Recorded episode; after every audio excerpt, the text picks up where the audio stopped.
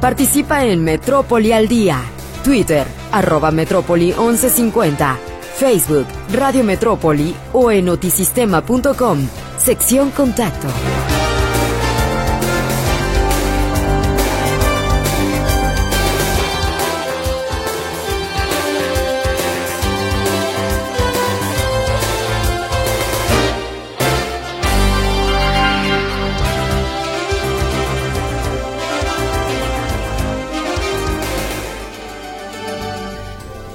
Bienvenido a la segunda hora de Metrópoli al Día. Me da mucho gusto darle la bienvenida. Qué bueno que nos acompaña. Qué bueno que también nos hace favor de hacernos llegar su comunicación, la que vamos sacando poco a poco entre las noticias, los comentarios de usted, por supuesto, y en fin, todo lo que se va sumando a este espacio. Mil gracias, de verdad, por estar con nosotros. ¿Qué le parece si vamos con el siguiente resumen informativo? Retrocede la inflación en México a 7.76% en la primera quincena de febrero, reporta el INEGI, aunque el índice nacional de precios al consumidor sí, registró un incremento. Afirma el presidente López Obrador que a partir de diciembre finalmente el Aeropuerto Internacional Felipe Ángeles comenzará a generar ganancias tras reconocer que tuvo un arranque complicado. Punto de equilibrio y ya va a empezar a, a obtener utilidades. O sea, ya no vamos a tener que destinar presupuesto público. En diciembre en otro tema, el Ejecutivo Federal encabezó hoy la ceremonia por el 110 aniversario luctuoso de Francisco y Madero. Reta al coordinador de Morena en la Cámara de Diputados, Ignacio Mier, al consejero presidente del INE, Lorenzo Córdoba, a un debate en torno al Plan B de reforma electoral. Si estamos diciendo una mentira, si es falso lo que se está expresando el día de hoy, lo invitamos personalmente para que nosotros lo recibamos y la presidenta de la, de la comisión y debatamos de cara a los mexicanos. Tribunal Colegiado admite queja de la UNAM contra la suspensión otorgada a la ministra Yasmín Esquivel para que la Casa de Estudios no analice las acusaciones de plagio de tesis que hay en su contra. La Asociación Sindical de Sobrecargos de Aviación inició el embargo en firme de las cuentas bancarias de Aeromar como parte del proceso de protección para el pago de las deudas. Rescata el Instituto Nacional de Migración a 34 migrantes hacinados en un hotel ubicado en Reynosa, Tamaulipas se trata de personas provenientes de Kazajistán y Kirguistán. ¿Qué le parece si vamos a una pausa y regresaremos con más detalles de información que tenemos para usted esta hora? Y por cierto, déjeme decirle, hoy es jueves, es jueves de eh, consultorio.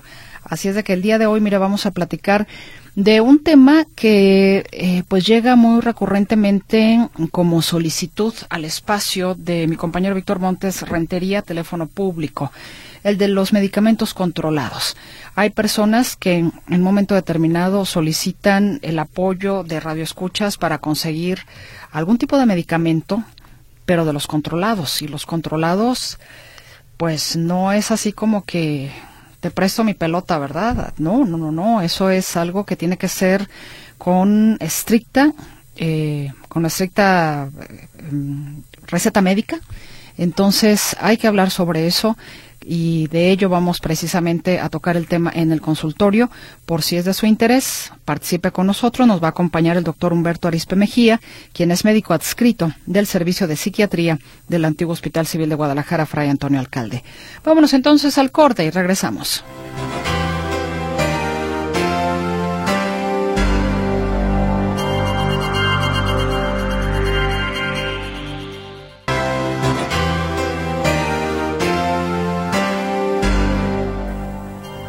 ¿Qué le parece si vamos ahora con mi compañero José Luis Escamilla y la información de inseguridad? José Luis, adelante, buenas noches.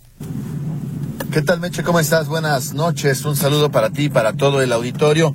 Hay mucha información en materia de inseguridad y mucha de esta generada en el interior del estado, en otras partes del estado. Comentarte primero lo que tiene que ver con lo que ocurrió en el municipio de Zapotiltic, municipio ubicado al sur de Jalisco, donde eh, desde ayer se estaban llevando a cabo trabajos para rescatar. Inicialmente se decía que a tres trabajadores atrapados dentro de un pozo. Aparentemente estas tres personas estaban dentro del pozo cuando se derrumbaron las paredes y quedaron sepultados. Estos trabajos comenzaron ayer, poquito antes de las 5 de la tarde, y hasta hoy por la mañana fue cuando se logra la localización de las víctimas. A ellos se les estaba atendiendo, o mejor dicho, se les estaba escuchando, no se les veía. Y es que uno de los riesgos que tenían las autoridades era justamente que se podían venir abajo los muros de este pozo. ¿Por qué? Porque las paredes estaban muy frágiles, las paredes de tierra.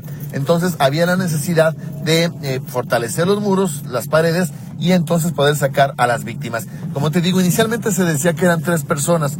Hoy por la mañana, pasada las 8 de la mañana, las autoridades logran sacar a una de las víctimas con vida, gravemente herido, pero con vida. Se logra rescatar a esta persona.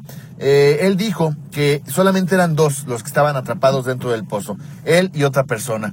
Minutos después se logra rescatar, desafortunadamente muerto, a otro, a otra de las eh, víctimas, un sujeto que quedó atrapado hasta la mitad de eh, su cuerpo. Es finalmente que este sujeto queda sin vida y fue recuperado su cadáver. Esto, como te digo, en hechos ocurridos en el municipio de Zapotiltic. Y de ahí nos vamos hasta el municipio de Ameca, Meche. El día de hoy se da cuenta de algo que ocurrió ayer, pero apenas hoy se da a conocer.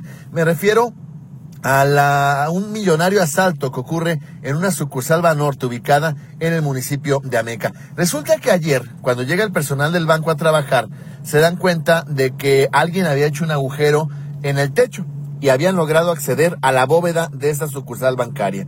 Eh, eh, además, el delincuente o los delincuentes que participan en este atraco, a más puro estilo de la casa de papel, eh, se metieron al cuarto donde están las cámaras de vigilancia o el cableado y demás y logran desconectar el sistema de vigilancia. De tal suerte que las autoridades reportan de manera extraoficial hasta el momento que fueron sustraídos de este banco 3 millones 447 mil pesos, ¿sí?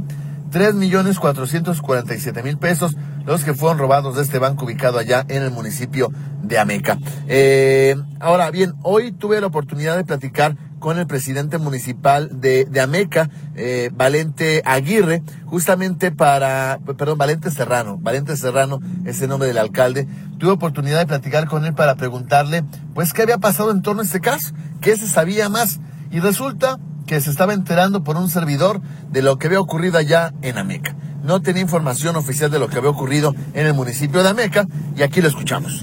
Eh, voy, voy, viendo ahorita apenas el, el, el reportaje cuando venía en camino. Eh, no tengo ahorita datos, datos este, específicos, pero ya más tarde a lo mejor ¿No le informa a la policía municipal Sí, que localiza? de hecho fue el reporte, fue el reporte, pero no hay detalles todavía.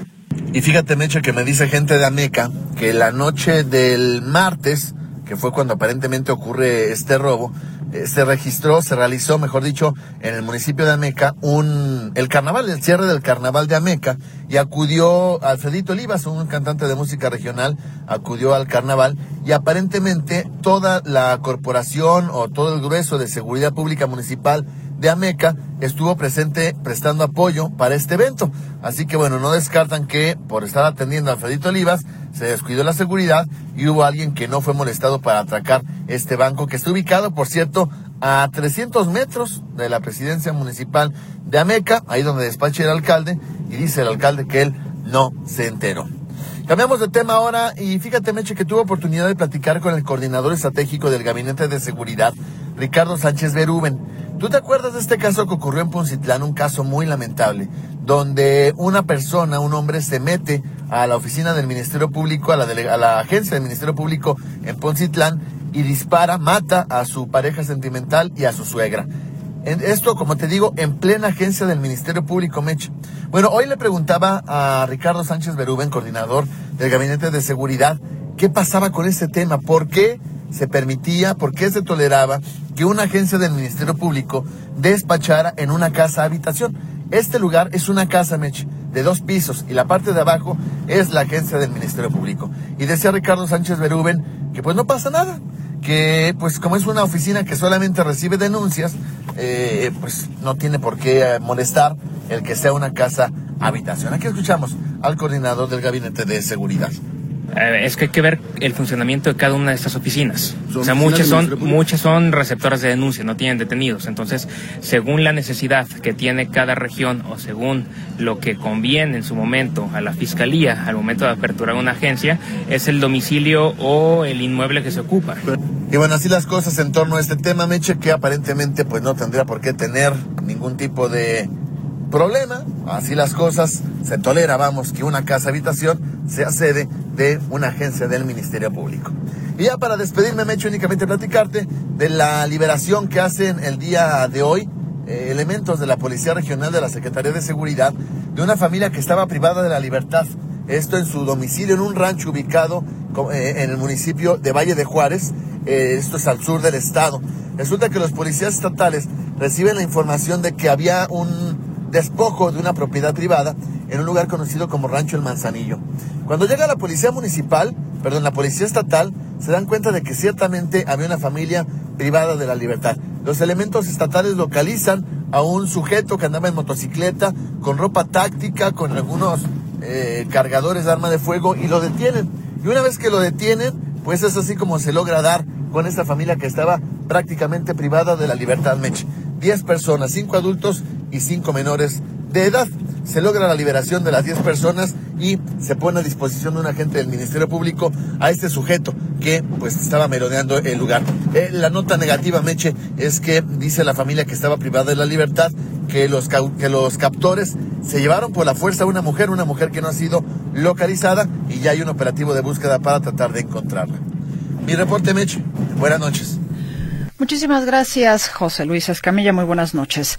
El Tribunal Electoral del Poder Judicial de la Federación ordenó a la Cámara de Diputados que la quinteta de aspirantes a la presidencia del Consejo General del INE esté integrado por mujeres a fin de cumplir con el principio de alternancia de género.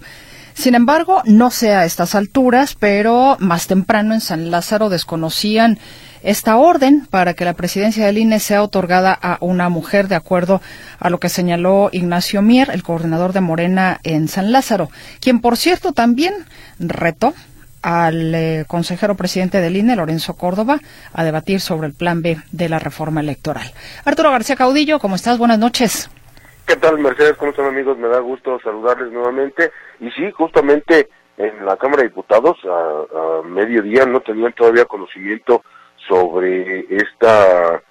Eh, bueno, no que no tuvieran conocimiento, sino que no les había llegado eh, el documento por parte del Tribunal Electoral del Poder Judicial de la Federación en las que en, la que les obliga eh, o mandata a que de los cuatro eh, grupos, de las cuatro quintetas que van a conformar el comité técnico para que de ahí se escoja a los cuatro consejeros electorales que van a ocupar los lugares de Ciro Murayama, Lorenzo Córdoba, eh, Adriana Favela y Roberto Ruiz, José Roberto Ruiz, de ahí, de una de esas cuatro, en una sea específicamente o exclusivamente para mujeres y que de ahí salga justamente la de la nueva presidente o presidenta del Instituto Nacional Electoral, del Consejo General del Instituto Nacional Electoral. Eh, dice Ignacio Mier que no quieren entrar en debates porque de todas maneras en este momento ya en la Cámara de Diputados ya conformaron un grupo especial de trabajo para que defina eh, si deben hacerse modificaciones a la ley, a la Constitución, para que el tribunal no se siga metiendo con las decisiones parlamentarias, con las decisiones del Congreso, pero vamos a escuchar justamente las palabras de Ignacio Mier sobre este punto.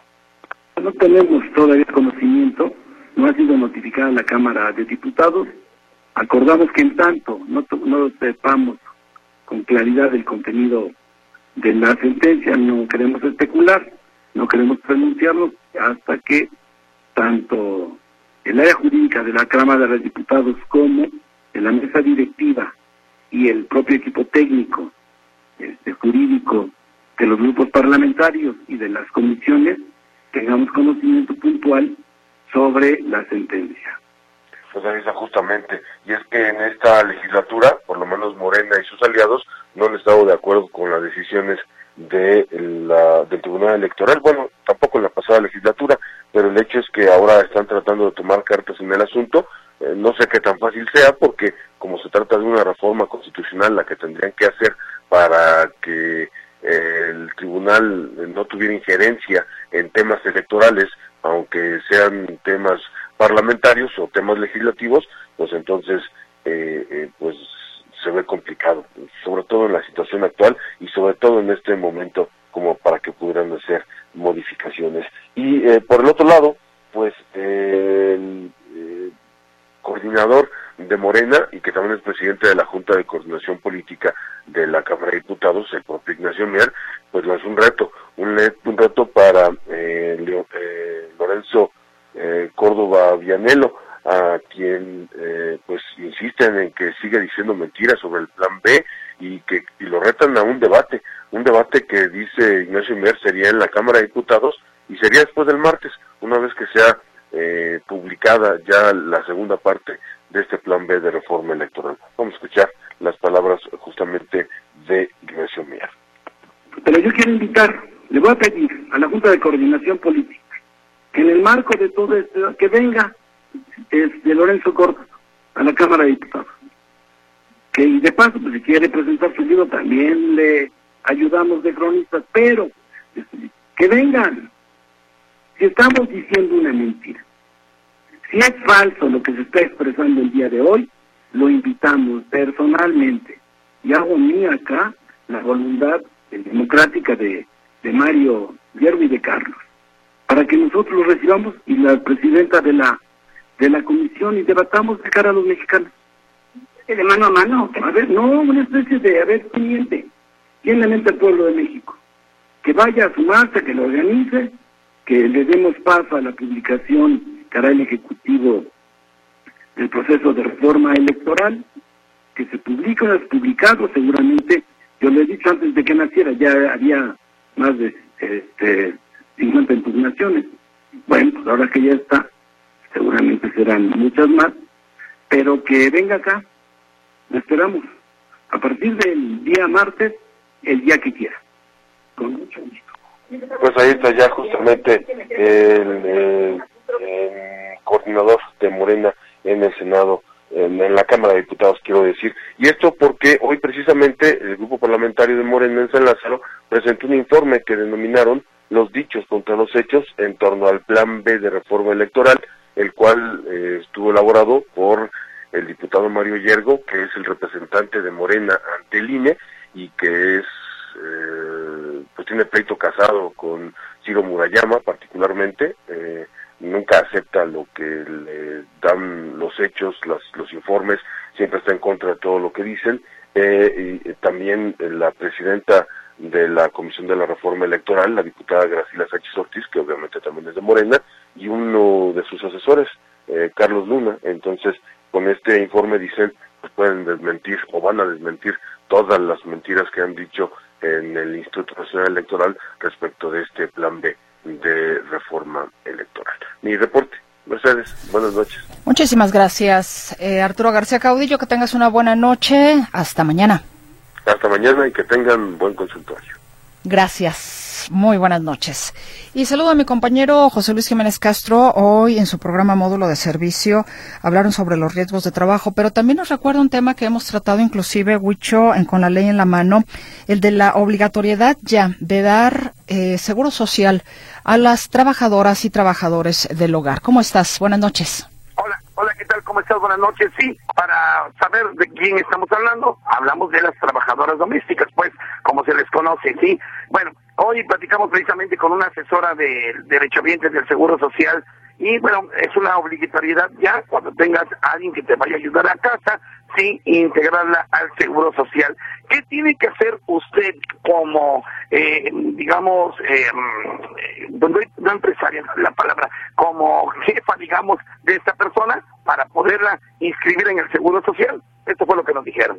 Eh, documentos básicos como CUR, eh, nombre completo de la trabajadora, el domicilio de la trabajadora, del patrón, un correo electrónico del, del patrón, teléfono eh, celular y el número del seguro social.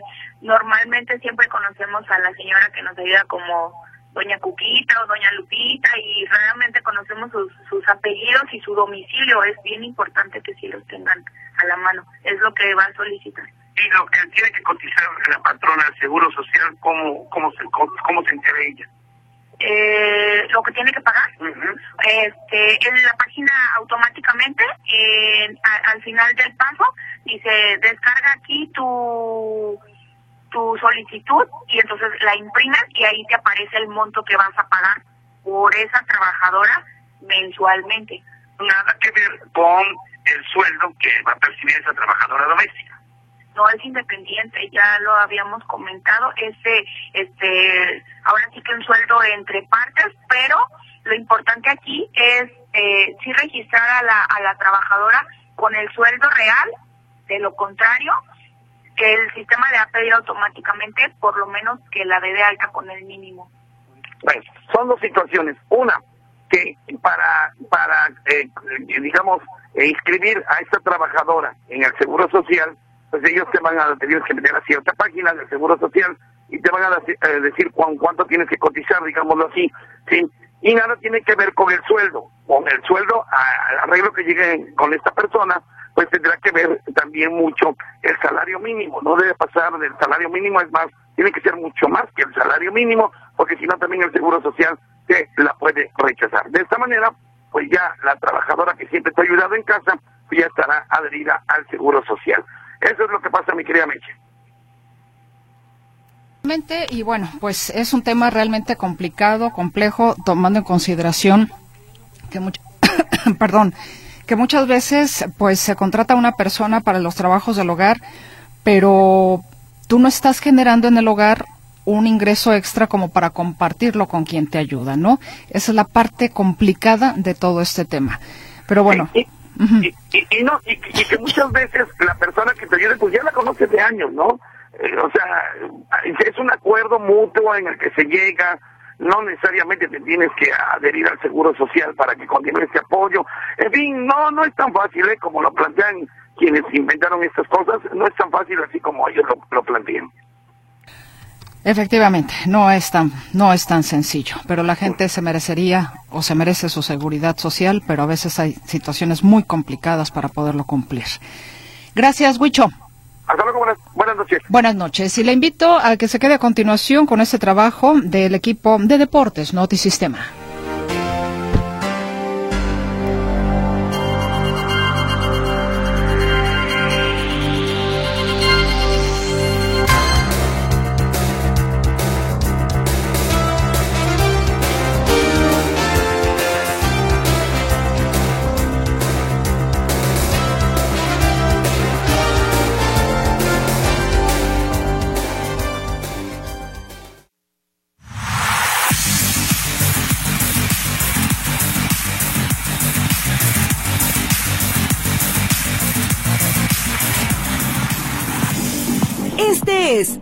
Programa especial del 21K Guadalajara Electrolit, nutrido por Gran Vita.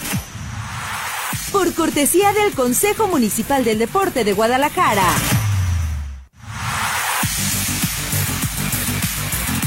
¿Qué tal? Buenas noches. Escucha la información con Manuel Trujillo Soriano. Muy temprano el domingo se dará el disparo de salida en las inmediaciones de Los Arcos y la Minerva para los atletas que participarán en la edición 37 del Medio Maratón de Guadalajara.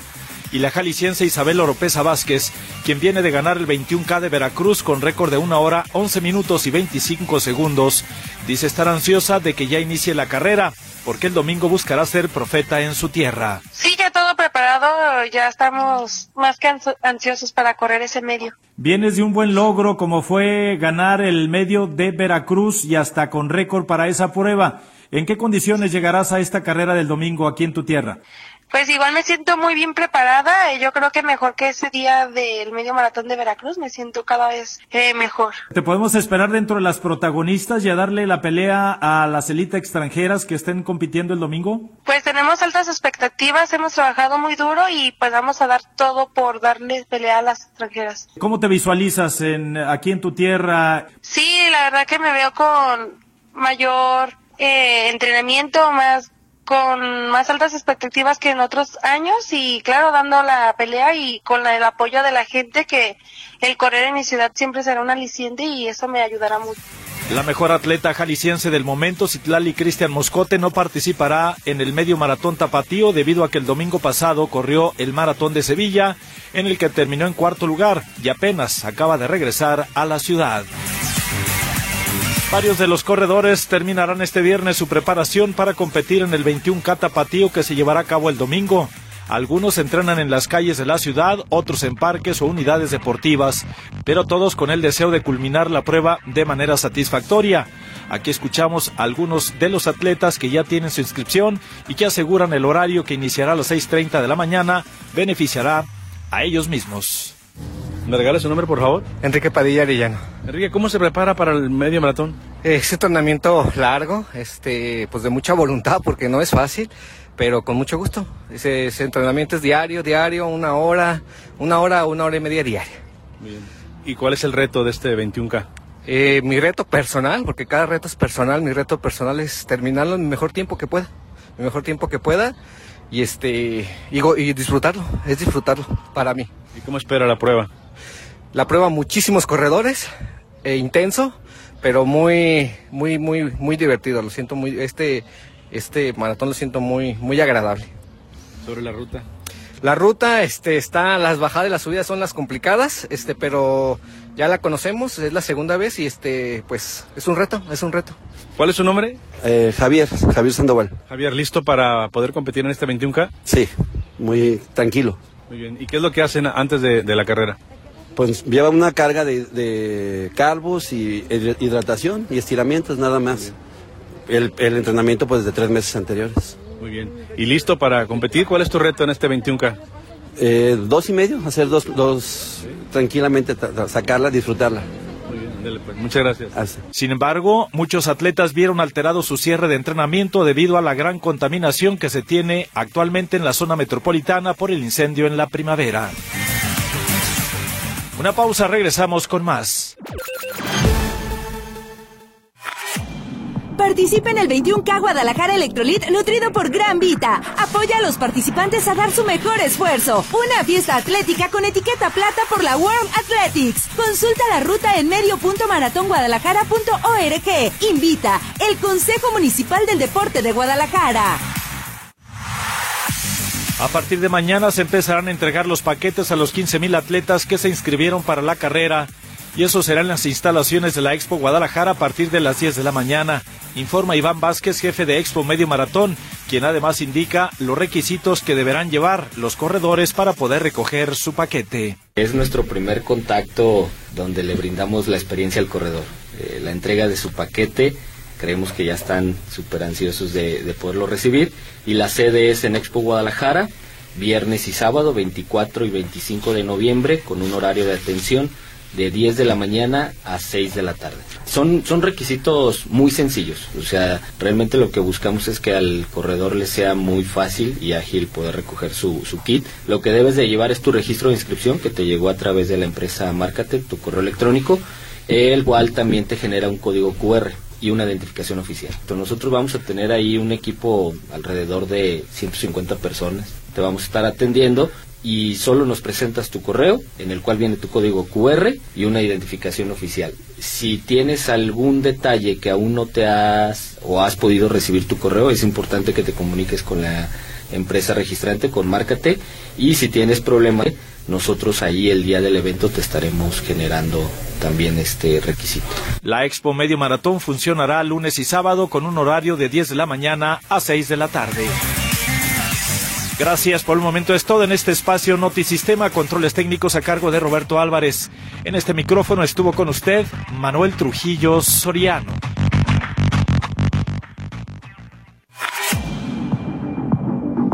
Este fue un programa especial del 21K Guadalajara, Electrolit nutrido por Gran Vita, por cortesía del Consejo Municipal del Deporte de Guadalajara.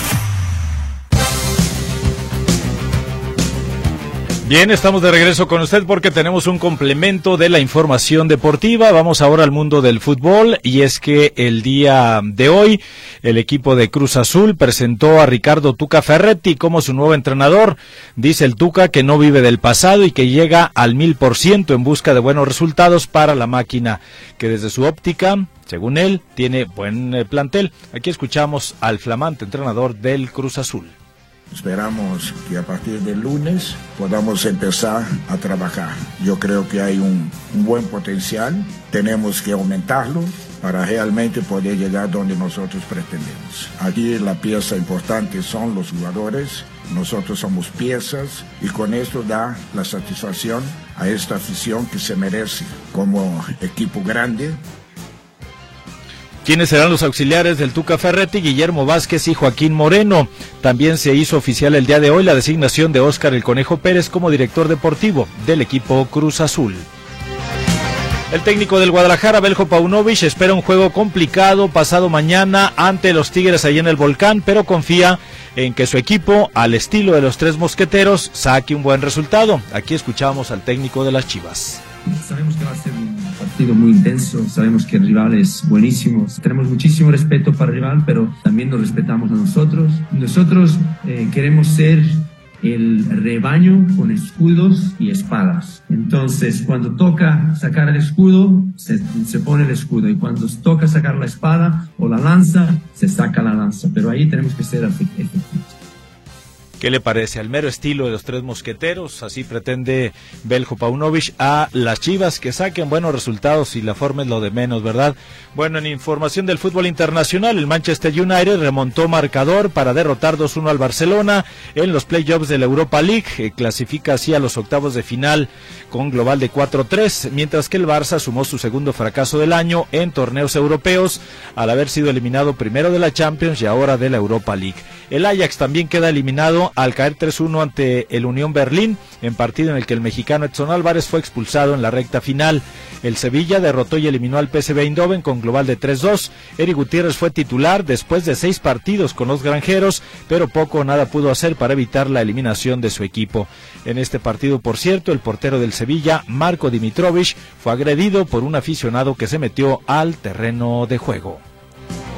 Tenemos ahora información acerca de lo que se espera para esta noche. El Santo recibe Alto Luca allá en la comarca lagunera en el complemento de la jornada número 7, el partido que debió disputarse la semana pasada, pues no fue así y finalmente quedó pendiente o se reprogramó para el día de hoy.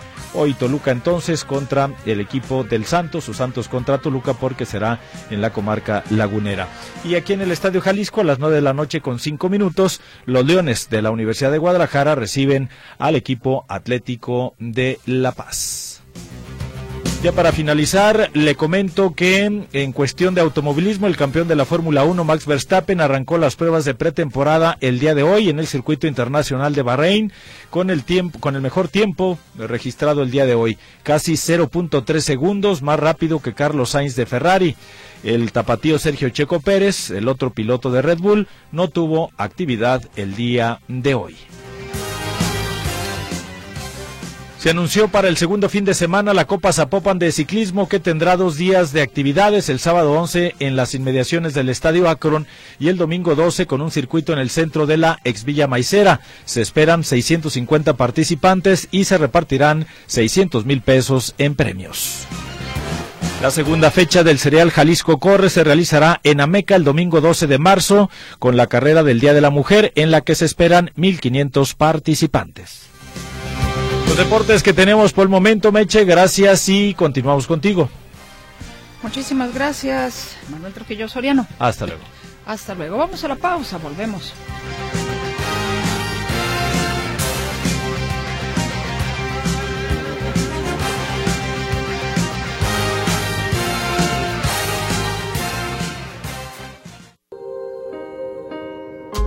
El consultorio en Metrópoli al Día.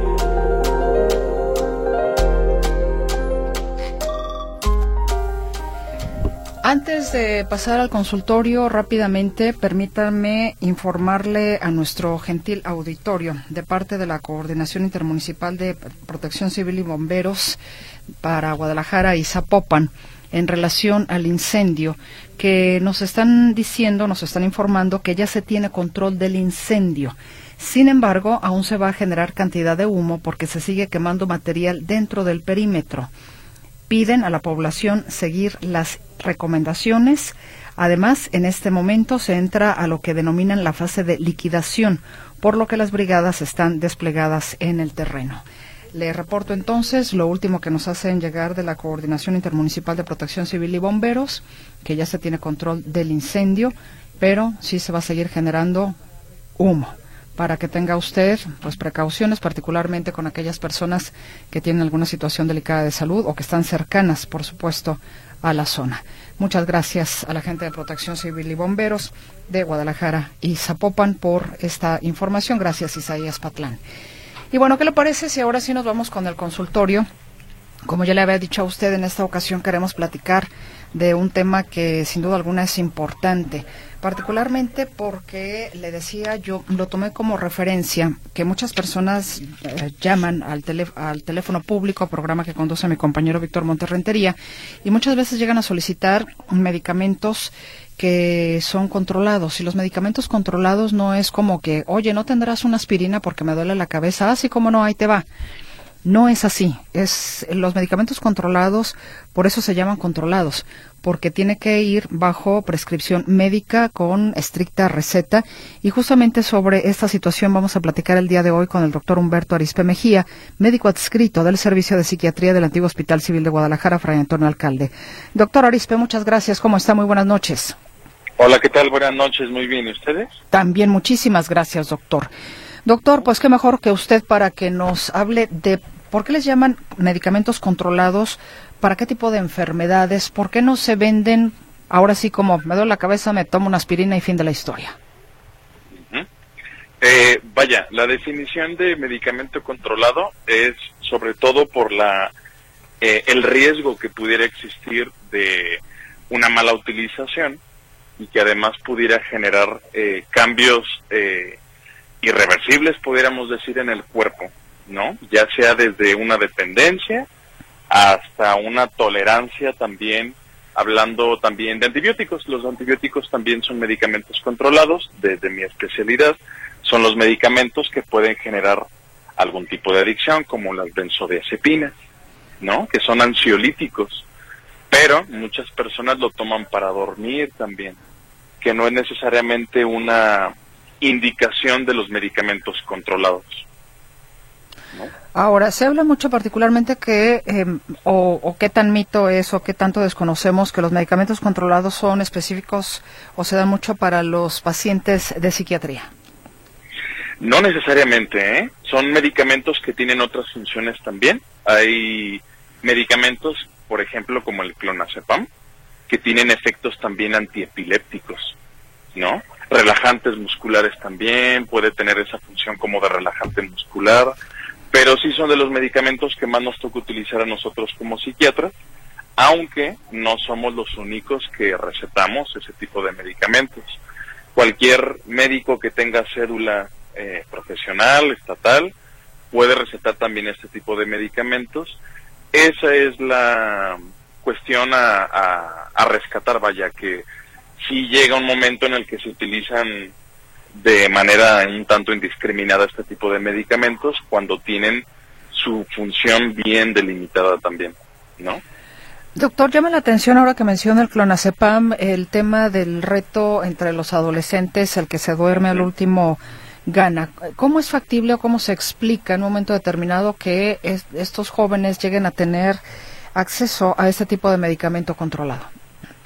Claro, esto es algo con lo que tenemos eh, pudiera decir batallando ya desde hace algún tiempo, ¿no? Porque aunque son medicamentos que requieren receta, hay personas que utilizan nuestros recetarios, aunque no sean médicos, para prescribirlos, ¿no? Entonces son medicamentos que sobre todo en lugares que no es meramente la zona metropolitana, aunque también así puede pasar, se, se llegan la- las personas a pedir, en ocasiones lo llaman como dulces, ¿no? Quiero dulces y les pasan una bolsita con, con algunas pastillas del, del medicamento, meramente por negocio, vaya, y, y por ignorancia también, porque no, pues hay que tener bien entendido para qué son los medicamentos, ¿no? Y ya nos han llegado al servicio de urgencias varios niños por, con, con intoxicación por clonazepam buscando ese reto.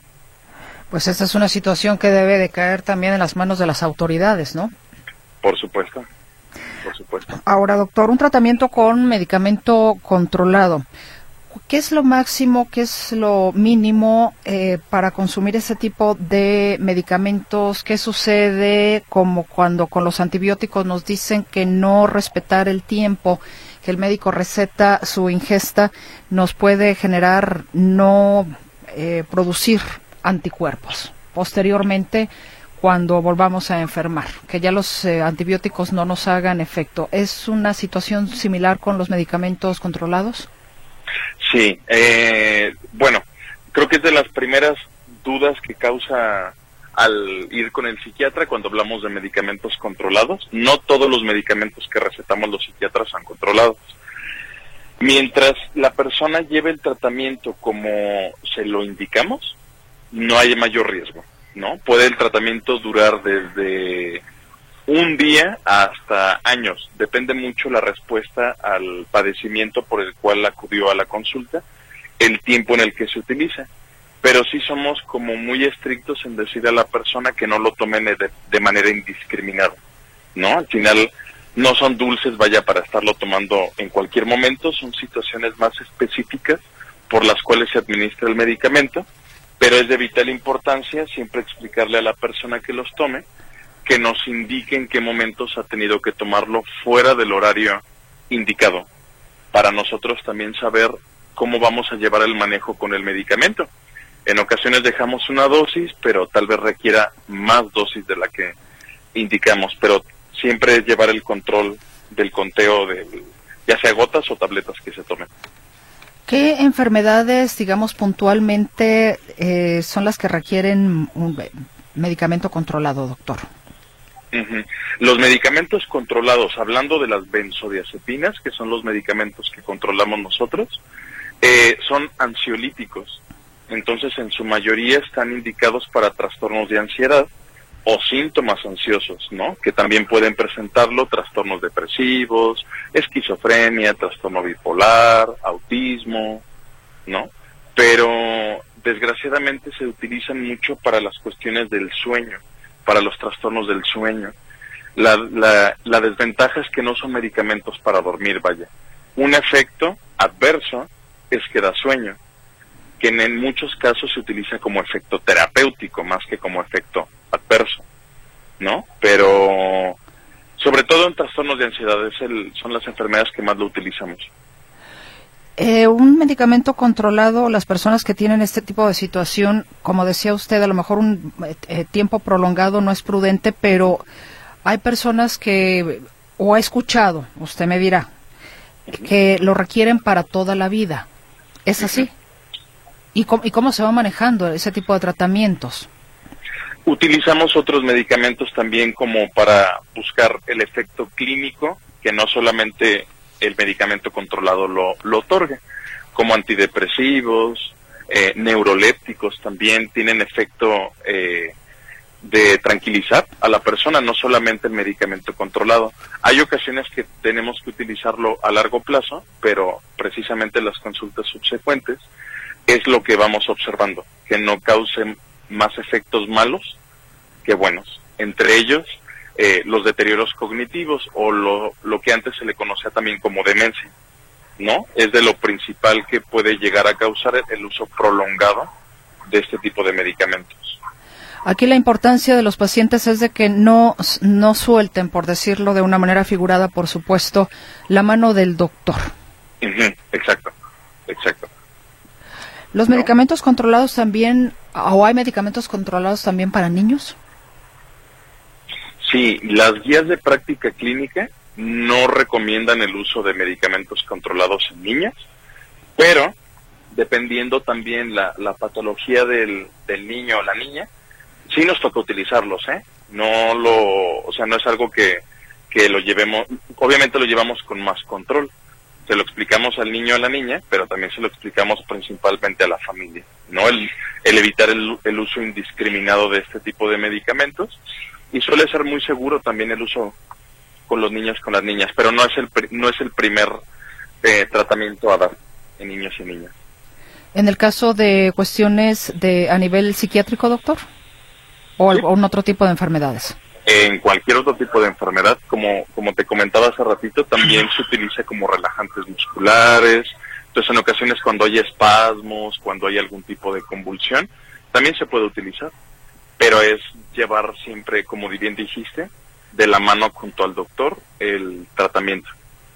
Doctor, ¿cuál sería, eh, quizás en su experiencia, el porcentaje de personas que requieren medicamento controlado y si esto, eh, no sé, si rebasara del 50% es una situación preocupante? Híjole, hablando desde mi especialidad, yo te diría que hasta el 80% o más requerimos en un inicio el, la utiliz- el utilizar medicamentos controlados en lo que hacen efecto los otros medicamentos. Una vez logrando los efectos terapéuticos de los medicamentos no controlados, es cuando ya vamos quitando paulatinamente los controlados. Esa es la importancia precisamente de ir de la mano del médico. Exacto. Doctor, aquí eh, Sergio Segura le pregunta, ¿para qué sirve la paroxenita, el Xerenex? La paroxetina es un antidepresivo. Tiene efecto sobre la depresión, sobre la ansiedad, tiene efecto también sobre cuestiones de sexualidad incluso, ¿no? Para la eyaculación precoz lo llegamos a utilizar. Una persona que nos solicita el anonimato dice, yo consumo de vez en cuando clonazepam porque tengo problemas del sueño. ¿Hago bien? ¿Hago mal? ¿Qué me recomienda, doctor? Ahí lo más recomendable es visitar a un profesional de, la salud eh, más enfocado en el sueño, que somos los psiquiatras o los neumólogos también cono- tienen conocido la cuestión del sueño, porque como te decía hace ratito, las benzodiazepinas, que el clonazepam es una benzodiazepina, un efecto adverso es que da sueño, pero no es una indicación para los trastornos del sueño. Hay otro tipo de medicamentos que no es controlado, que tiene más efecto sobre el sueño. El clonazepam, aunque da ese efecto adverso de dar sueño, no ayuda a que entremos a las fases del sueño necesarias para tener un sueño reparador. Laura Angélica Méndez, ¿los me- medicamentos controlados generan adicción? Le pregunta. Sí, generan eh, tolerancia, que eso significa que requiere más dosis, y generan abstinencia, que es cuando el cuerpo llega a necesitar ya el medicamento. Esos dos criterios, tolerancia y abstinencia, son lo que genera una adicción a una sustancia, algún medicamento. Sí lo generan los, los medicamentos controlados adicción. Entonces ahí volvemos a lo mismo, doctor. Importante la guía del doctor, del médico, Completamente, para evitar ese eh, para evitar eh, esta situación. completamente. Doctor, pues yo le quiero agradecer infinitamente su participación esta noche en el consultorio de Radio Metrópoli. Es usted muy amable. Para servirles, que tengan buena noche. Gracias igualmente doctor Humberto Arispe Mejía, médico adscrito del Servicio de Psiquiatría del Antiguo Hospital Civil de Guadalajara, Fray Antonio Alcalde. Y particularmente gracias a usted por su atención. Que tenga buena noche, un sueño reparador y hasta mañana.